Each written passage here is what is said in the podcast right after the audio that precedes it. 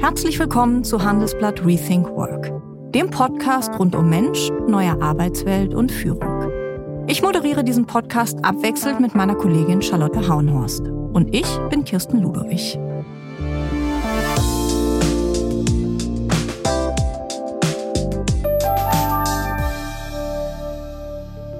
Schon mit 16 hielt Nicola Winter ihren ersten Flugschein in der Hand, im Hängegleiten. 2004 bewarb sie sich bei der Luftwaffe und wurde Kampfjet-Pilotin. Sie saß erst im Tornado und dann im Eurofighter. Parallel studierte sie Luft- und Raumfahrttechnik und ließ sich zur Sanitäterin ausbilden. 2008 verließ Nicola Winter die Bundeswehr und war kurze Zeit bei McKinsey. Sie wollte einfach verstehen, wie Unternehmen ihr Geld verdienen. Heute arbeitet die 38-Jährige am Deutschen Zentrum für Luft- und Raumfahrt. Sie ist Dozentin für Krisenmanagement und Keynote-Speakerin. Und sie ist Astronautin in Reserve. Was das heißt und warum sie das enorm nervt, das erzählt sie mir in unserem Gespräch. Außerdem reden wir über Kampfjets für die Ukraine, ja oder nein, darüber, warum es ihr schlaflose Nächte bereitet, dass Europa in der Raumfahrt immer mehr den Anschluss verliert und über fast erfrorene Zähne beim Überlebenstraining. Genauso wie über ihr Fitnessprogramm mit Kind und wie wir alle in Krisen die Nerven behalten. Ich sag nur, atmen, denken, machen. Herzlich willkommen, Frau Winter. Guten Tag, Frau Ludewig. Schön, dass ich da sein darf. Im letzten Jahr war ja einer der Kino-Highlights Top Gun, die Fortsetzung des 80er-Jahre-Klassikers. Ich habe ihn gesehen. Sie auch? Ja, natürlich habe ich das gesehen. Schütteln Sie nicht bei jeder Cockpit-Szene den Kopf, weil das äh, so gar nichts damit zu tun hat, wie man wirklich einen Kampfjet fliegt? Nein, tatsächlich ist es so realistisch, wie so ein Film überhaupt nur sein kann. Also da ist natürlich viel Hollywood-Dramaturgie dabei und diese Dinge. Man sagt, ja, natürlich ist das echte Leben nicht so wie ein Actionfilm. Aber in diesen Film wurde sehr, sehr viel Aufwand reingesteckt. Die Schauspieler mussten sich in echte Kampfjets setzen und mitfliegen. Die ähm, amerikanische Navy hat da ganz viel Ressourcen zur Verfügung gestellt und deswegen hat es als Profi wirklich viel Spaß gemacht beim Zuschauen. Über diesen Erfolg des Films, der hat ja, glaube ich, über eineinhalb Milliarden Dollar eingespielt an der Kinokasse, haben sich ja nicht nur die Macher und Tom Cruise gefreut, sondern vor allen Dingen auch ähm, das Militär, für das Top Gun ja ordentlich Werbung gemacht hat. Finden Sie das gerade in diesen Zeiten schwierig? Oder vielleicht sogar gut? Ich finde das irgendwo dazwischen. Ja. Uns fehlt natürlich der amerikanische Patriotismus und immer dieses Hooray-Schreien. Aber natürlich habe ich da schon einen sachlichen Sinn für das Thema. Und die US Navy hat das natürlich zum reinen Eigennutzen so unterstützt. Ich weiß nicht, was der Effekt war. Bei Top Gun 1 in den 80ern war der Effekt extrem messbar. Da hatten die viel, viel mehr Bewerbungen. Wir brauchen ja aber junge, fähige Leute für diese Jobs. Und wir brauchen auch für den Dienst im Militär und bei der Bundeswehr Menschen aus der Mitte der Gesellschaft. Und die muss man irgendwie ansprechen. Und dafür muss ich die schönen, coolen, spannenden Seiten dieses Berufs schon auch zeigen. Natürlich muss es die Bundeswehr dann trotzdem ja. schaffen. Es ist ein spannender Spagat zwischen diesen, wir fliegen durch die Lüfte, machen Loopings und Rollen und der, nun, es ist nicht ein Kunstflugzeug, es ist ein Kampfflugzeug. Das hat also auch einen Sinn. Ja. Das ist eine Waffe, die wird unter Umständen eingesetzt. Und auch dafür müssen sich dann die Bewerber und Bewerberinnen bewusst entscheiden. Ja. Als der erste Teil von Top Gun rauskam, da hat Tom Cruise selbst gesagt, äh, Zitat, ich möchte, dass die Kids wissen, dass echter Krieg nicht so aussieht wie in diesem Film. Jetzt können wir ja gerade leider sehen ähm, in der Ukraine, wie echter Krieg aussieht. Sie sind 2018 aus der Bundeswehr raus. Sind Sie momentan ganz froh darüber oder ja, hängen Sie der Entscheidung ein bisschen nach? Ja, das ist interessant zu beantworten, weil tatsächlich weder noch. Also ich hänge dieser Entscheidung nicht nach. Ich habe diesen Beruf 14 Jahre lang sehr, sehr gerne gemacht. Ich jeden Tag gerne in den Dienst gegangen. Ich habe aber auch mein Ausscheiden seitdem nicht einen Tag bereut, weil ich das einfach gemacht habe. Und das ist so für mich zu seinem natürlichen Ende gekommen und war eine runde Zeit, die ich auch jederzeit wieder so machen würde. Jetzt als der Krieg in der Ukraine letztes Jahr losging, dann ist es natürlich schon so, dass ich Fähigkeiten habe, die da unter Umständen helfen können und dann helfe ja. ich auch gerne, so wie alle anderen auch. Man sagt, ah, ich sehe ein Problem, ich sehe, dass Menschen leiden und ich kann potenziell was dagegen tun oder meinen kleinen Beitrag leisten. Dann sind alle Soldaten, Piloten, Hilfskräfte immer so gepolt, dass man sagt, okay, lass mich anrufen, ich sage, ich kann helfen, ich habe das auch getan. Ähm, ich bin auch immer noch Reservesoldat und habe gesagt, hey, wenn ihr mich braucht, ich komme gern, ihr müsst mich nur anrufen. Tatsächlich ist die Situation ja für Deutschland dann so ruhig geblieben, dass es das nicht gebraucht hat, aber das wäre natürlich immer noch so. Hm. Sie sind ja auch selbst Ausbilderin für Piloten und Pilotinnen gewesen. Ähm, mehrere Länder in Europa haben jetzt äh, beschlossen, dass sie ukrainische Piloten für äh, sogenannte F-16-Kampfjets ausbilden wollen. Auch wenn noch nicht entschieden ist, muss man immer dazu sagen, dass diese Jets überhaupt geliefert werden. Aber was denken Sie, ähm, nach dieser Panzerdiskussion sollte die Ukraine auch noch Kampfjets kriegen? Das ist eine sehr spannende Frage. Und die hat natürlich eine politische Komponente, die ich nicht beantworten kann.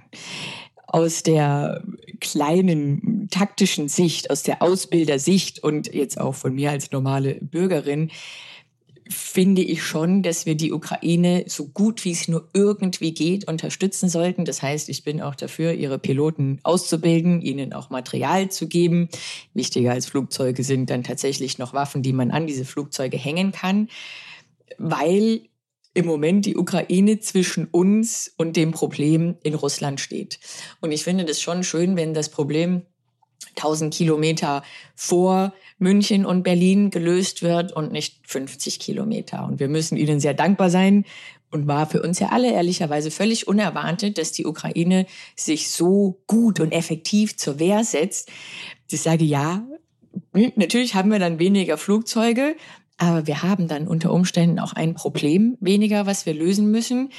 Und aus der Geschichte lernt man schon, dass wenn Menschen, Diktatoren, Despoten Kriege so völlig grundlos anfangen. Also es geht ja nicht um eine Sache, es geht nicht um Wasser, es geht nicht um Ressourcen, es geht nur um Ideologie und Ego, dass die effektivste Möglichkeit, das zu beenden ist, das wirklich drastisch und sehr klar zu beenden, damit der Verlierer keinen Zweifel mehr daran hat, ob er das hätte unter Umständen gewinnen sollen. Mhm. Also die klare Niederlage Russlands finde ich da sehr zu bevorzugen und bin deswegen auch sehr für die Unterstützung, die wir maximal leisten können. Wir hatten zuletzt den Inspekteur der Luftwaffe im Interview im Handelsblatt und der hat gesagt, dass die Technik der Luftwaffe teils, Zitat, museumsreif sei. Und auch in der Raumfahrt drohen die Europäer immer weiter abgehängt zu werden. Sie sind äh, Astronautin in Reserve bei der Europäischen Weltraumorganisation ESA und könnten als erste deutsche Frau ins All fliegen. Macht Ihnen das Sorgen? Ja, das macht mir das bereitet mir fast schlaflose Nächte. Das Problem ist, was viele Menschen nicht realisieren, dass wir inzwischen sehr abhängig sind von unserer Infrastruktur im All. Von Wettersatelliten, mit denen wir hm, Wetterberichte erstellen können, mit denen wir Waldbrände überwachen, mit denen man Meeresspiegel überwacht, hin zu unseren Navigationssatelliten, damit irgendjemand, auch die Lufthansa, auch wir von A nach B finden, bis hin zum Zeitsignal dieser GPS-Satelliten, was für jede Kreditkartentransaktion zum Beispiel essentiell ist. Und wir haben keine Möglichkeit, keine einzige, diese Infrastruktur im All zu schützen, ja. sie schnell zu ersetzen oder da irgendwie einen eigenen souveränen Zugang zu haben. Das heißt, wir haben da oben Mittel und Möglichkeiten. Wir sind die fünft oder sechstgrößte Raumfahrtnation der Welt und haben da jede eigene Möglichkeit abgegeben. Jetzt ist es so, es gibt in, in, in Amerika inzwischen die US Space Force, ja, die Weltraumkraft sozusagen, die eine schöne Vorhersage getroffen hat, dass das jetzt langsam die Kommerzialisierung losgeht. Man kann das erste Geld im All verdienen. Elon Musk macht das, Starlink macht das. Und in zehn Jahren ungefähr wird das explodieren weil man dann auch Ressourcen im All abbauen kann, Strom, ne, seltene Erden, Elemente. Und wenn wir da nicht jetzt mitmachen, sind wir da in zehn Jahren völlig abgehängt. Mhm. Davon abgesehen, dass Deutschland auch keine eigene Möglichkeit oder Europa keine eigene Möglichkeit hat, Astronauten ins All zu schicken. Also auch da sind wir immer auf die Mitfahrgelegenheiten bei den anderen angewiesen, um irgendwie weiter zu forschen und voranzukommen. Aber woran liegt das? Äh, was glauben Sie? Warum ähm, legen wir so wenig Aufmerksamkeit auf das Thema? Ich glaube, es ist eine Kombination aus zwei Faktoren. Zum einen ist Deutschland alleine nicht groß genug, um wirklich Weltraumnation mit eigenen vielen Mitteln zu werden. Das heißt, wir brauchen immer den europäischen Konsens, die europäischen Partner. Und da tun wir uns wie bei allen anderen europäischen Projekten schwer. Nur sind wir da auch immer der Partner, der eher der Juniorpartner, der auch noch zu spät kommt. Und ich glaube, das liegt an so einer Bodenständigkeit und Technologieferne, die wir Deutschen wahnsinnig gerne zelebrieren. Da braucht man nicht, haben wir nicht. Und wenn man sagt, ja, und ins All fliegen und auf Asteroiden ne, Metalle abbauen, dann sagt der normale Deutsche, das ist Spinnerei, das ist Science Fiction, das ist Star Trek, was soll das, warum wir, warum so viel Geld, anstatt zu sagen, wie cool. Wir können da ganz vorne mit mhm. dabei sein. Über 100.000 Menschen in Deutschland arbeiten direkt in der Raumfahrt, bringen uns voran. Ja, sagen, ja, wir haben uns bei Solar abhängen lassen, bei PV-Anlagen. Lass das doch bei dieser Schlüsseltechnologie nicht auch machen. Und diese Lust darauf zu haben, mal ein bisschen wieder größer zu denken und sagen, das ist cool, wenn ich Metalle im All abbauen kann und Ressourcen, dann muss ich das nicht im Amazonas tun, dann muss ich das nicht im Kongo tun und auf Himmelskörpern, nach allem, was wir wissen, gibt's nicht mal Bakterien, die man irgendwie stören könnte. Hm? Das wäre schon lässig. Wenn wir uns dieses Space Race äh, anschauen, dann ähm, ist das ja vor allen Dingen ein Wettrennen zwischen den USA und China. Wie schauen Sie darauf, vor allen Dingen auch vor diesen wachsenden Konflikten zwischen China und den USA? Auch auf geopolitischer Ebene. Ja, das sind sehr spannende Entwicklungen, die sind schwierig einzuschätzen aus unserer kleinen Perspektive hier. Wir wissen relativ gut, was die USA so tun. Die sind transparent. Man kriegt es in den Medien viel mit. In China ist es für uns viel mehr ein, ein Buch mit sieben Siegeln. Auch kulturell zu verstehen, wie die ticken. Weil natürlich könnte man diese Konflikte auch beilegen und wieder mehr zusammen an der Sache arbeiten. Es waren vor ein paar Jahren schon mal zwei ESA-Astronauten ein bisschen in China zur Ausbildung, zum Austausch. Aber das ist schon immer so ein Hin und Her und näher zusammen, jetzt im Moment eher wieder weiter weg. Ich glaube, das weiter weg und der Konflikt ist jetzt auch wieder mehr in unseren Köpfen präsent geworden durch Covid, wenn man festgestellt hat, oh, wir sind sehr abhängig in unseren Lieferketten. Das gefällt uns nicht. Das ist, wenn China beschließt, seine Häfen zuzumachen. Ganz blöd, weil dann fehlen uns von Halbleitern bis Fiebermedikamenten alles. Ich glaube nicht, dass die Chinesen da jetzt gerade erst drauf gekommen sind. Ich denke schon, das ist für die mehr eine Konstante, um sich dazu behaupten, was natürlich auch bei jedem Volk irgendwie im Interesse liegt. Uns da noch mehr abhängig zu machen, halte ich für ganz falsch.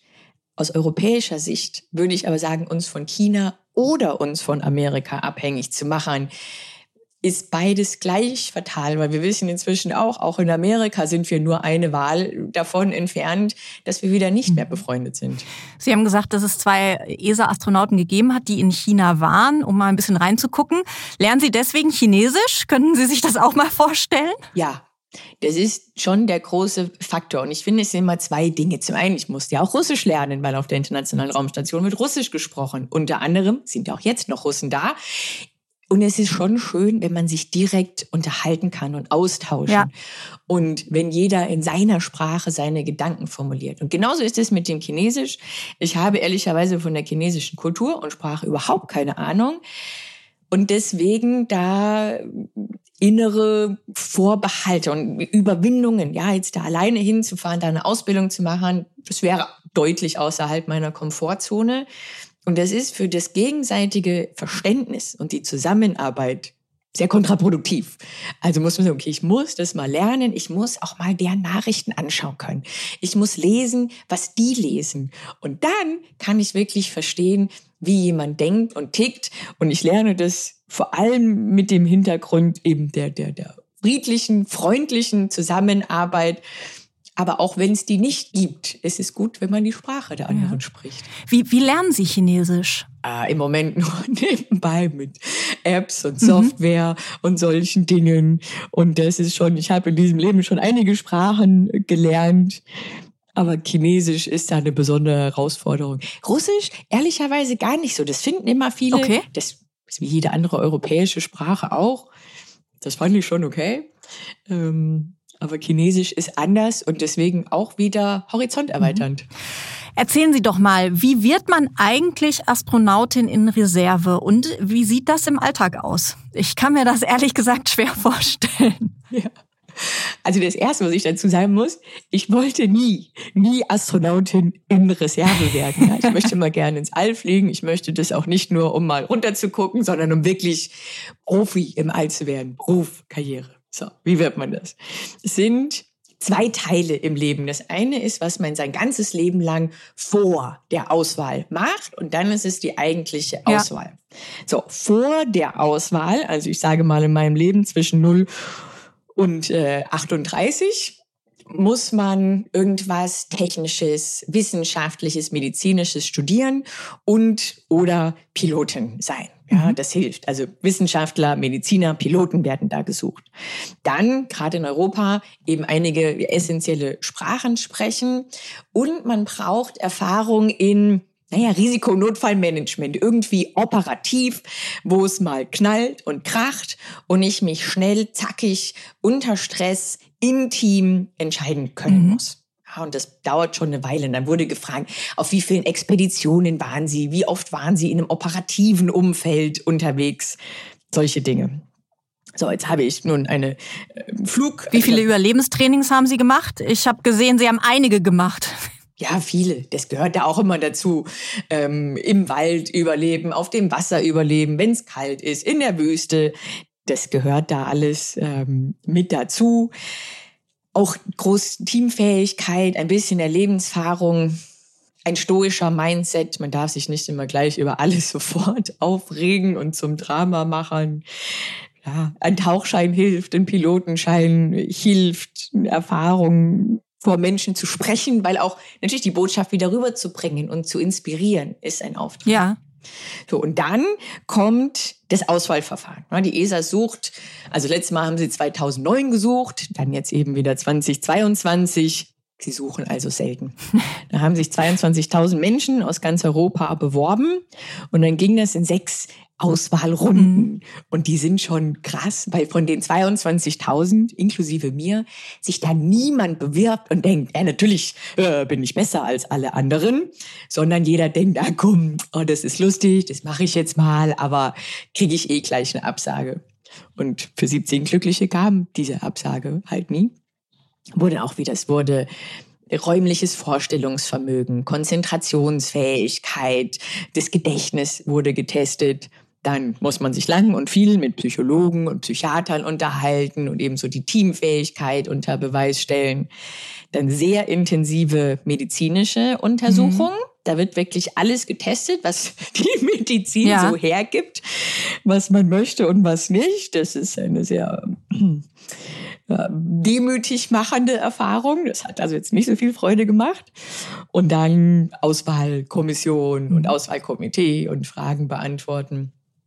Und dann wurden eben am Ende 17 ausgewählt. Wir waren, wir sind aus Deutschland zu zweit, Dr. Amelie Schönenwald und ich.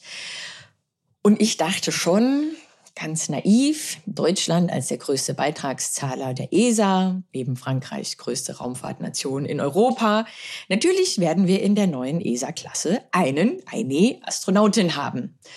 Und darüber, dass die ESA sich gemeinsam mit der deutschen Bundesregierung da dagegen entschieden hat. Ja. gesagt, ja, wir nehmen Franzosen, wir nehmen eine Britin, Belgier, Schweizer, hm, Spanier, aber keine Deutschen. Das war schon ein Schock für mich. Die musste ich erst mal verdauen. Deswegen sind Amelie und ich auch nur Reserveastronautinnen. Das hat, da gibt es kein Ranking, sondern das liegt am Pass. Ja. ja, mhm. weil Deutschland gesagt hat, wir haben zwei aktive Astronauten aus der Klasse von 2009. Mhm. Wir verzichten in der neuen Klasse nun zunächst. Das war natürlich persönlich ist das fies, wenn man da betroffen ist. Mich hat es aber fast aus der Sicht der Ingenieurin und der Bürgerin noch mehr geärgert. Mhm. Zu sagen, wieso? Es geht jetzt Richtung Mond. Es geht darum, auf dem Mond eine permanente Präsenz zu etablieren und da dabei zu sein, ja. Forschung zu machen, ganze Generationen von neuen Ingenieuren zu begeistern. Und die Deutschen sagen, nö, lass mal die Franzosen machen, die machen das auch gut. Das finde ich krass. Und natürlich dann die Argumentation ist im Moment, ja, ne, die älteren, erfahrenen Astronauten werden das machen. Das macht dann der Alexander Gerst und der Matthias Maurer. Ja, das ist ein Plan. Aber in der Raumfahrt verschieben sich Dinge. Und wenn die sich verschieben, nicht nur um sechs Monate, sondern manchmal um sechs Jahre. Und wenn ich dann keinen Plan habe, wenn ich dann eben nicht angefangen habe, auf das nächste System, die nächsten Astronauten zu setzen, würde man in Bayern sagen, dann schaue ich mit dem Ofenrohr ins Gebirge. Sie haben äh, vorhin erzählt von den medizinischen Checks, von den psychologischen Checks. Gab es so Punkte ähm, in diesem Auswahlverfahren, aber vielleicht auch schon vorher während Ihrer Ausbildung, ähm, auch bei der Bundeswehr, wo Sie an Ihre Grenzen gekommen sind? Ja, man kommt da oft an seine Grenzen. Das ist Teil des Systems gerade in der Fliegerei, aber natürlich auch für das Astronautendasein, operieren alle an der Grenze. Das ist wie Hochleistungssport. Wir sind an der Grenze des menschlich Machbaren. Und wenn ja. die einen an der Grenze des menschlich Machbaren sind, müssen es die anderen zwangsläufig auch sein, um mithalten zu können. Und man stößt immer wieder, und ich bin da auch immer wieder an seine Grenzen gestoßen. Und jedes Mal, wenn man das tut und sich durchbeißt, dann erweitert man mhm. die. Und das macht richtig Freude. Das ist fast was, wonach ich inzwischen ja fast wie süchtig bin zu sagen, was kommt noch? Ja, wie weit kann ich es noch verschieben? Was kann man noch machen? Immer wohl wissend, dass wenn man erstmal an seine Grenzen stößt, dann ist das erst sehr zäh, mhm. anstrengend. Dann gibt es ein Tal der Tränen und des Schweißes weil man ja nicht weiß, kriege ich das wirklich hin, wie geht das? Ähm, Im Überlebenstraining ist einem kalt, ich hätte fast mal zwei Zehen verloren, weil sie mir erfroren sind. Und es ist auch nicht so, dass ich dann da denke, oh ja, Meier, habe ich halt zwei Zehen weniger, sondern dass man sich denkt, ja, mir ist kalt, kann ich bitte, ja. Ähm, ja. Aber mit dem Verständnis, dass nicht alles, was man macht für ein Ziel, das sich lohnt, bequem sein muss. Ja, ich muss das nicht alles gut finden. Ich muss es auch nicht alles angenehm finden. Ich muss es nur überleben oder überstehen. Und dann kann man, kann ich wirklich weit nach oben kommen. Mhm. Hat Ihnen da geholfen, äh, dass Sie als äh, Jugendliche ja viel Hochleistungssport gemacht haben? Sie sind Ski gefahren und gesegelt. Ja, das hilft sehr, sehr viel. Äh, genau, ich bin, ich war zuerst äh, Skirennläuferin, ja, versucht ähm, mit Felix Neureuter und so mitzuhalten. Und da lernt man schon auch eine gewisse Leidensfähigkeit, weil man sich ein großes, ja, ich hatte mir ein großes Ziel gesetzt, ich wollte im Weltcup Skirennen fahren, bin lange dran gescheitert, also ich bin nicht mal in die Nähe gekommen.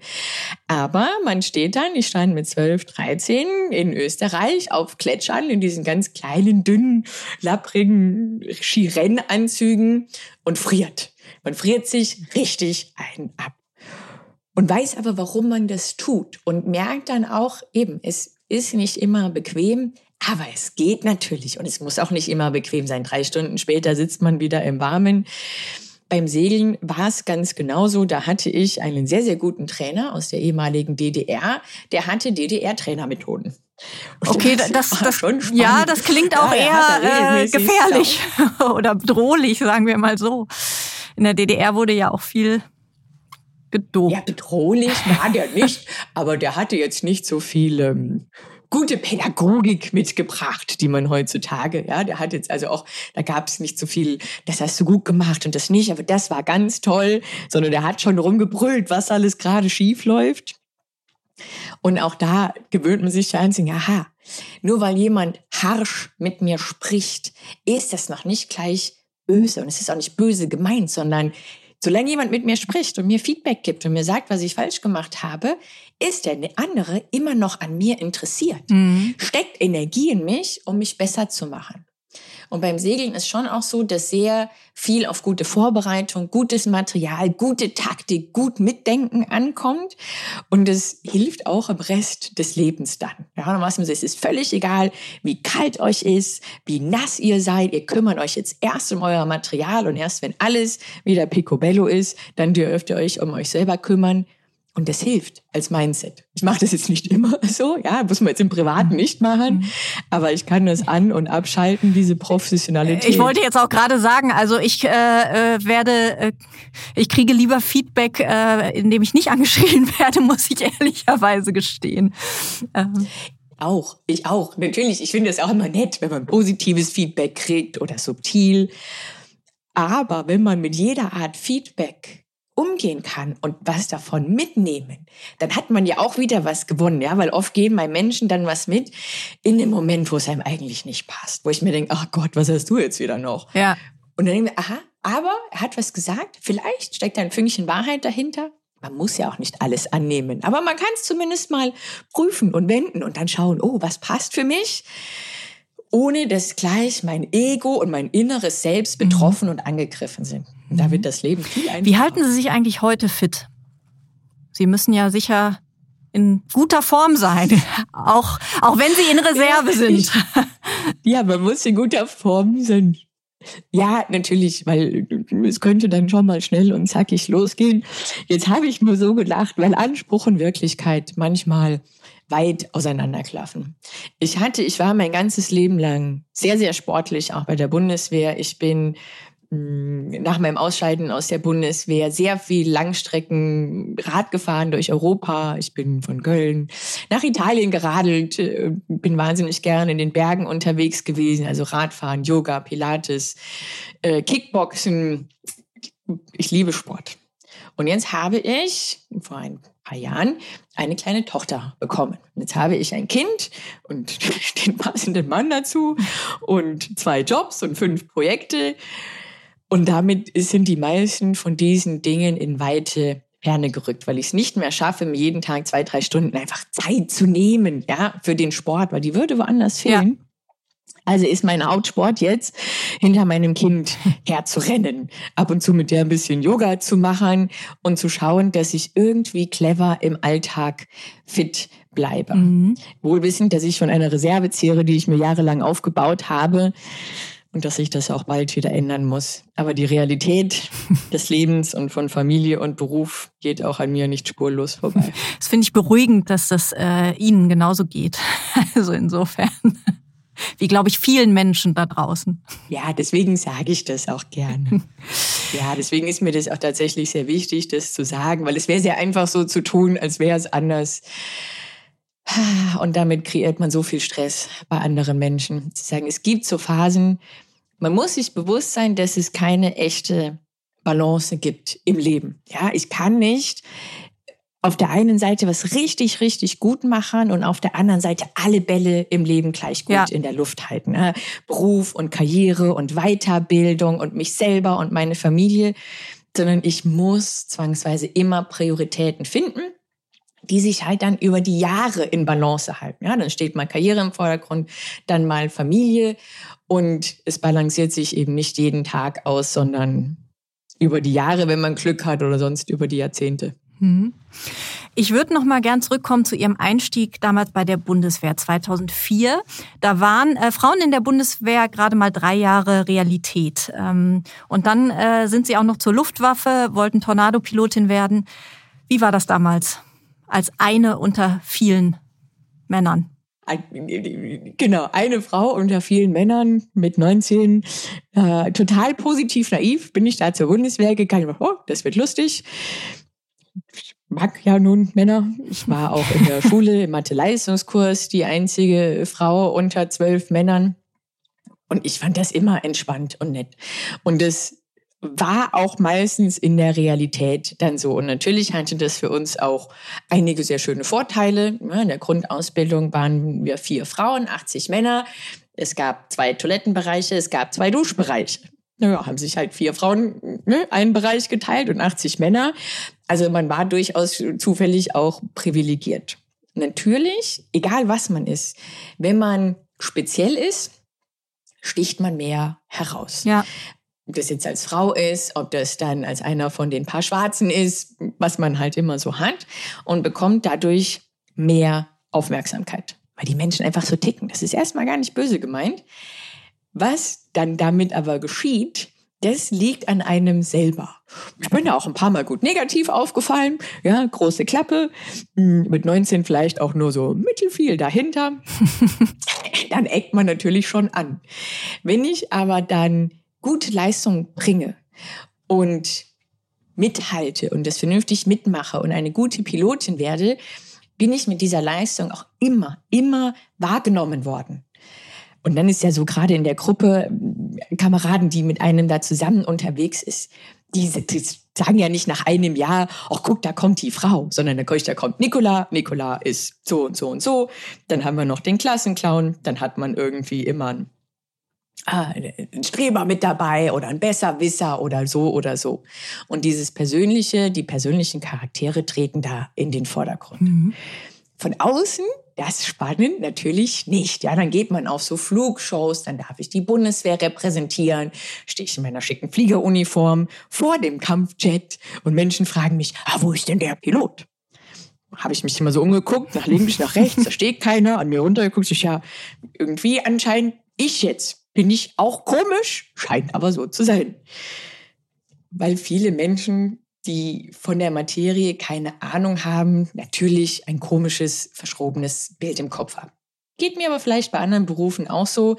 Und so habe ich das auch immer wahrgenommen. Also nur weil jemand einem komische Meinungen entgegenträgt oder selbst Ablehnung, muss ich die ja nicht annehmen. Mhm. Ja, also hm, nur weil jemand ein, ein Menschenbild aus den 50ern oder auch aus den 1850ern hat, ist das noch lange nicht mein Problem. Mhm.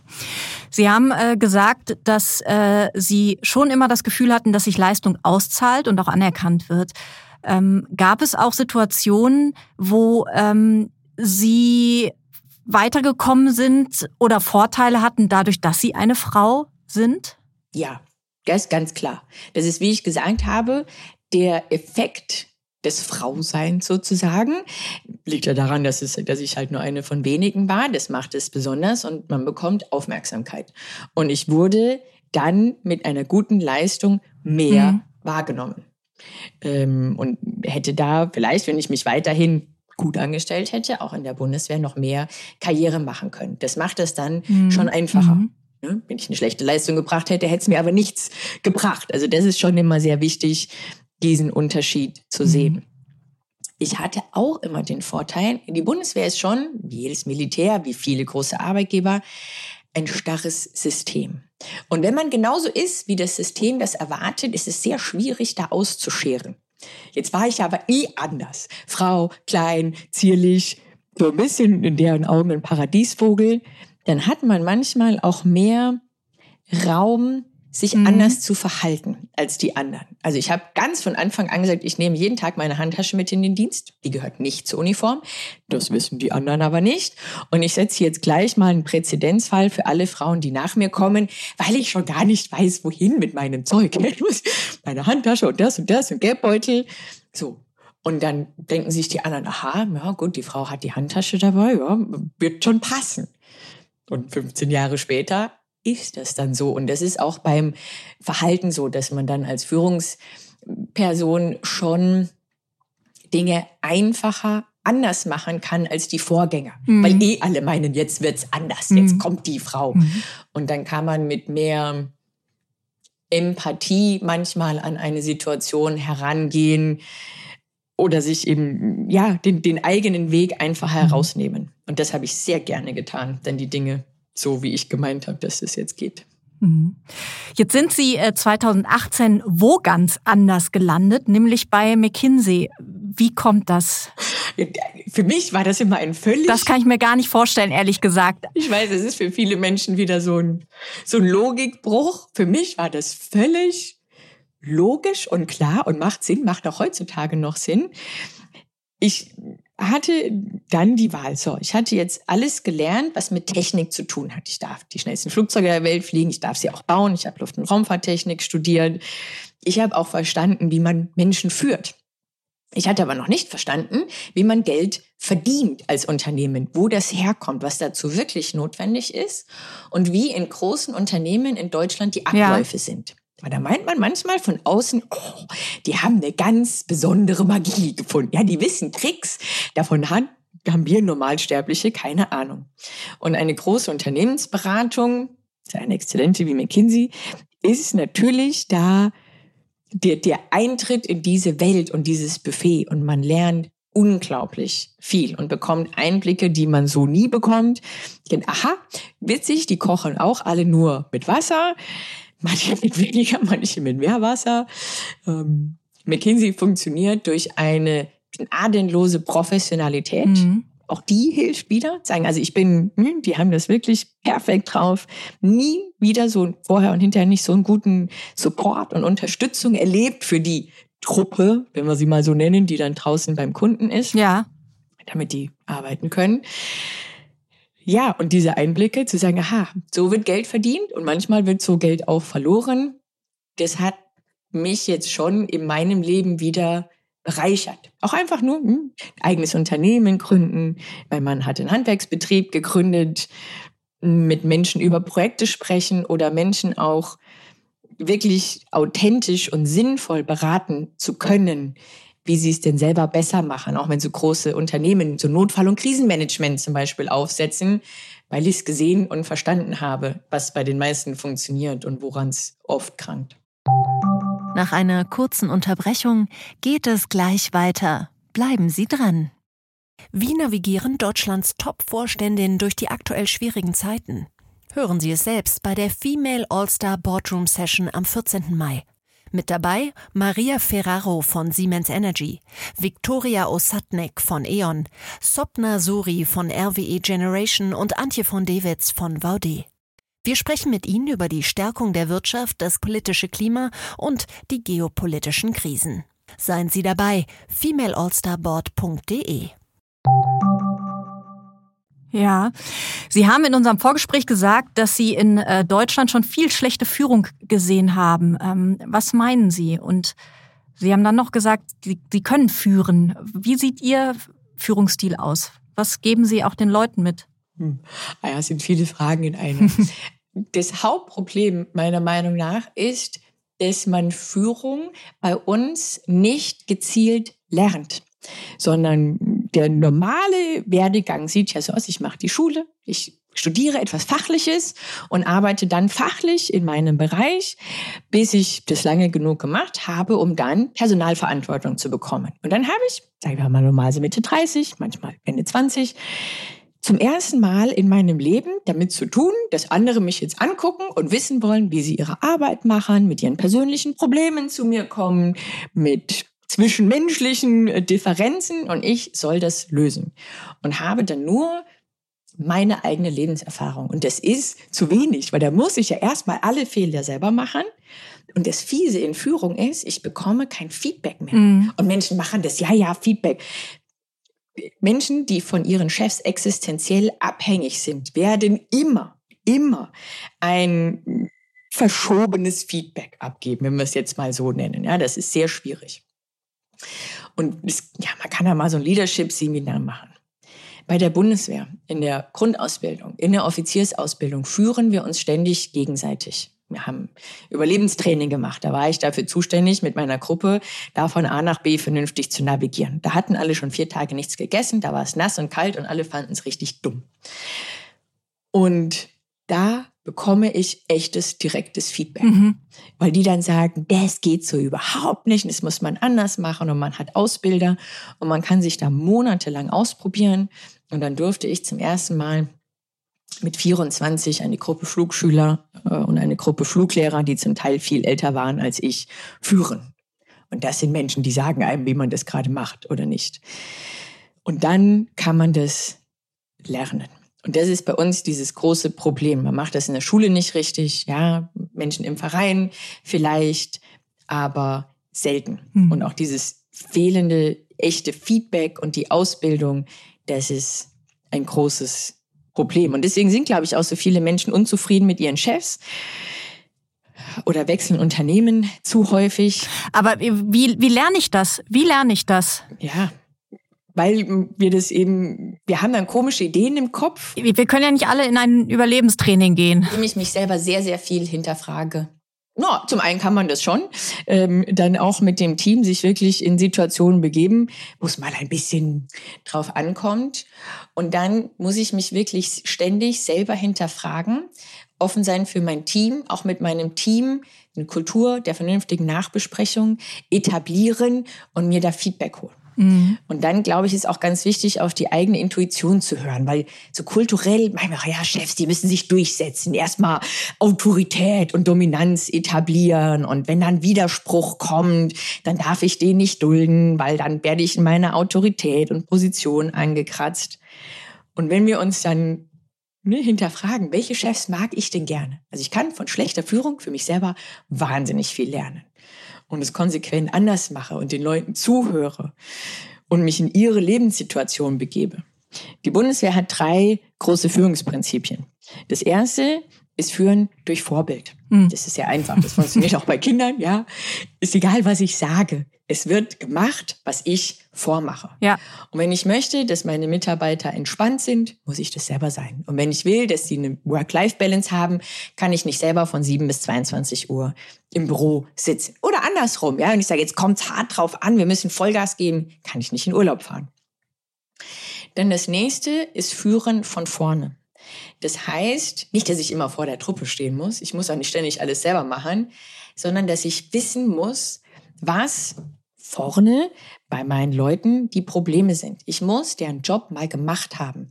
Ja, wenn ich jetzt mhm. bei einer großen Firma bin, die Produktionsanlagen hat, dann muss ich da schon mal gewesen sein und sagen, okay, wie funktionieren die Anlagen? Was sind die Probleme von den Menschen? Mhm auch möglichst viel andere Lebenserfahrung. Ja, als wenn man selber Eltern ist, tut man sich natürlich viel leichter, das zu verstehen, wie schwierig das wirklich ist. Man muss nicht alles natürlich selber jetzt erlebt haben, aber damit Verständnis an die Menschen rangehen. Das dritte ist dann so eine Art Auftragstaktik. Menschen hassen es und wir sind auch nicht gut darin, wenn wir gemicromanaged werden. Mhm. Ja, ich sage, ich habe zehn Jahre studiert und die Ausbildung gemacht und die. Und jetzt sagt mir mein Chef bis ins kleinste Detail, was ich machen soll ist es frustrierend und lähmend. Und auch diese dann immer Absicherungspolicy. Ne? Niemand kann mehr was entscheiden außer dem CEO. Sondern ich gebe meinen Leuten dann vor, so linke, rechte Grenze, was sind die Ressourcen, was ist die Zeit und nur das Ziel, was ist die Vision, wo wollen wir hin? Und lasse ihnen dann darin völlig freien Raum. Und ich weiß, viele Menschen finden das absurd. Ich finde, erwachsene Menschen zu führen ist genau wie Kindererziehung. Da funktioniert es nämlich genauso, ja, dass ich das nicht genau vorgebe, sondern sage, ja, mach das bitte so und so, ja, mit diesen Rahmenbedingungen. Aber was du dir heute anziehst, also du musst angezogen aus dem Haus gehen, aber was du anziehst, ist dein eigenes. Welchen Sport du machst, ist dein eigenes. Ja, wir müssen das nur so machen. Und dann mit wirklich viel Empathie und Verständnis für die Menschen weil man hat nichts davon, wenn die Menschen nur aus Existenzangst für einen arbeiten, sondern mhm. die müssen das wirklich gerne machen, dann bringen die auch richtig gute Leistungen. Mhm. Jetzt hört sich das in der Theorie alles sehr logisch und klar an. Ähm, wir haben schon drüber gesprochen, in der Praxis ist es nicht immer so einfach. Äh, Gerade jetzt ähm, an sich ist Führung komplex und jetzt in diesen ja, Zeiten mit vielen Krisen, mit vielen Herausforderungen umso schwieriger. Zum Schluss, Frau Winter, was würden Sie unseren Hörerinnen und Hörern raten? Ähm, wie verliert man in kritischen Momenten nicht die Nerven? Also was sind so die ersten eins, zwei, drei To-Dos? Das erste To-Do ist, gerade wenn mich irgendwo eine Krise wirklich plötzlich und auf dem falschen Fuß erwischt, ist, dass ich mir eine kurze Auszeit nehme und nichts tue. Weil wir geraten da in so einen Schreckmoment, der fast unser modernes, kreatives Gehirn ausschaltet und gehen in so einen Überlebensmodus. Mhm. So ein Aktionismus auch, ne? Der ist sehr kontraproduktiv. Den können wir Ja, dieses, wow, wir müssen losrennen, du machst das, du machst das. Nee, nee, nee. Wenn ich jetzt schnell in die falsche Richtung renne, dann mache ich es nur schlimmer. Sondern ich muss einmal kurz innehalten und mir selber Raum und Zeit geben, nachzudenken. Und da ist dieser iterative dann Ansatz der falsche in solchen Momenten. Okay, ich atme, je nachdem, wie groß mein Problem ist, dauert das eine Sekunde, zehn Minuten oder auch mal eine halbe Stunde. Und dann mache ich mir in Ruhe einen Plan. Was sind meine Fakten? Was sind meine Optionen? Welche Risiken haben die Optionen? Und dann ist das Wichtigste, wenn ich es analysiert habe, dass ich mich entscheide. Ich muss dann auf Gedeih oder Verderben eine Entscheidung treffen und loslegen. Und ich darf nicht noch fünf Anrufe wieder machen und mich da rückversichern und da eine E-Mail und da einen Arbeitskreis, weil dann überrollt mich die Situation. Ja, keine Entscheidung ist auch eine Entscheidung, aber immer die falsche. Dann sagen, okay, und dann machen wir was und schauen, wie wir es irgendwie in den Griff kriegen und danach fangen wir wieder an. Ähm, aber atmen, ja, denken, dann tun, das ist so die grundlegende Voraussetzung. Und da hilft es immer, wenn man ein bisschen Übung darin hat. Und die Übung, die kann man sich schon auch aneignen. Die kann man tatsächlich als Übung machen mit seinem Team und sich die Zeit dafür nehmen. Die kann man auch, wenn man im Sport, Verein, Ehrenamt, also die kann man sich auf ganz viele verschiedene Weisen aneignen. Nur durchs Bücherlesen geht's leider nicht. Frau Winter, vielen Dank fürs Gespräch. Sehr gerne, Frau Ludewig. Dankeschön. Das war Rethink Work mit Nicola Winter. Ich hoffe, Sie haben wieder etwas mitnehmen können für Ihren alltäglichen Wahnsinn. Wenn Sie grundsätzlich immer auf dem Laufenden bleiben wollen, dann testen Sie doch gerne unser Handelsblatt Vorteilsangebot. Damit lesen Sie die aktuellen Artikel plus alles aus dem Archiv für vier Wochen für nur einen Euro. Schauen Sie doch einfach mal nach unter handelsblatt.com slash mehr Karriere. Die Details dazu finden Sie in den Shownotes. Wir hören uns am Montag in zwei Wochen wieder. Bis dahin behalten Sie die Nerven. Und denken Sie dran, atmen, denken, machen.